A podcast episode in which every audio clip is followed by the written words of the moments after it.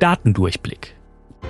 Der Podcast für eine bessere Zahlen- und Studienkompetenz von Thieme mit Dr. Irit Nachtigall. Im Datendurchblick haben wir schon öfter über Meta-Analysen gesprochen, aber noch nie so richtig erklärt, was das eigentlich ist. Und heute geht es genau darum. Irit erklärt, was eine Meta-Analyse ist, wie man sie durchführt, wie man sie visualisiert und warum man sie überhaupt macht.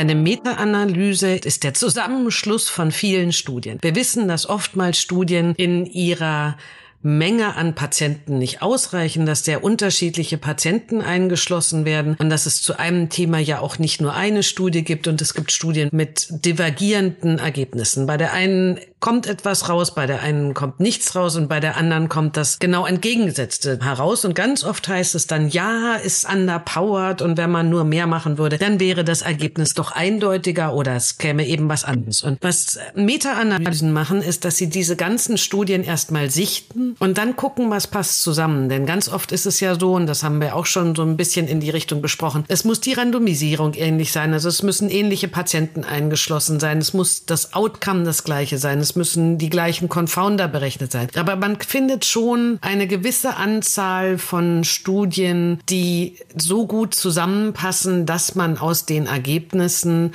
ein gemeinsame Studie machen kann oder ein gemeinsames Ergebnis machen kann. Zum Beispiel sind in der einen Studie 100 Patienten, in der anderen 80, in der anderen 60. Die packt man dann in einen Topf und berechnet das Ergebnis nochmal. Und da gibt es sehr schöne Grafiken dann dazu. Wenn das gut gemacht ist, dann stehen da die einzelnen Studien aufgelistet und dann ist immer so eine Raute für jede Studie und die schneidet dann eben die Mittellinie oder sie schneidet sie nicht oder sie ist rechts oder links und am Ende kommt dann eine gemeinsame Raute, wo man dann sagen kann, wenn man alle Studien zusammen zusammennimmt, dann ist eben eher dieses Vorgehen favorisiert als dieses. Und wenn diese Raute genau über der Mittellinie ist, dann ist eben weder das eine noch das andere wirklich favorisiert. Und wenn die Raute auf der einen Seite ist, zum Beispiel für das Medikament oder für die Intervention, dann kann man aufgrund dieser vielen Studien, die dabei zusammengekommen sind, sagen, gut, das ist jetzt eher gut. Und die ist eigentlich dann das Endergebnis dieser Meta-Analyse. Wenn ich allerdings nicht genug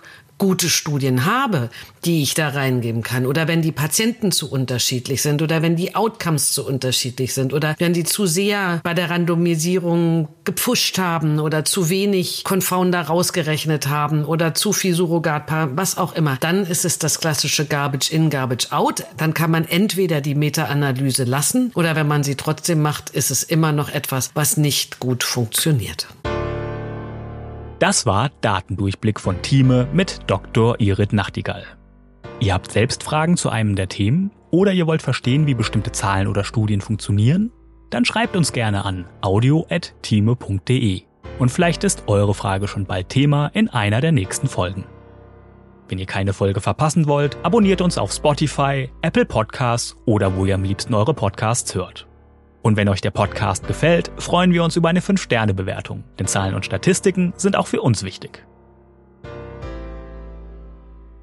Datendurchblick ist eine Produktion der Georg Thieme Verlag AG. Recherche und Sprecherin für diese Folge ist Dr. Irit Nachtigall.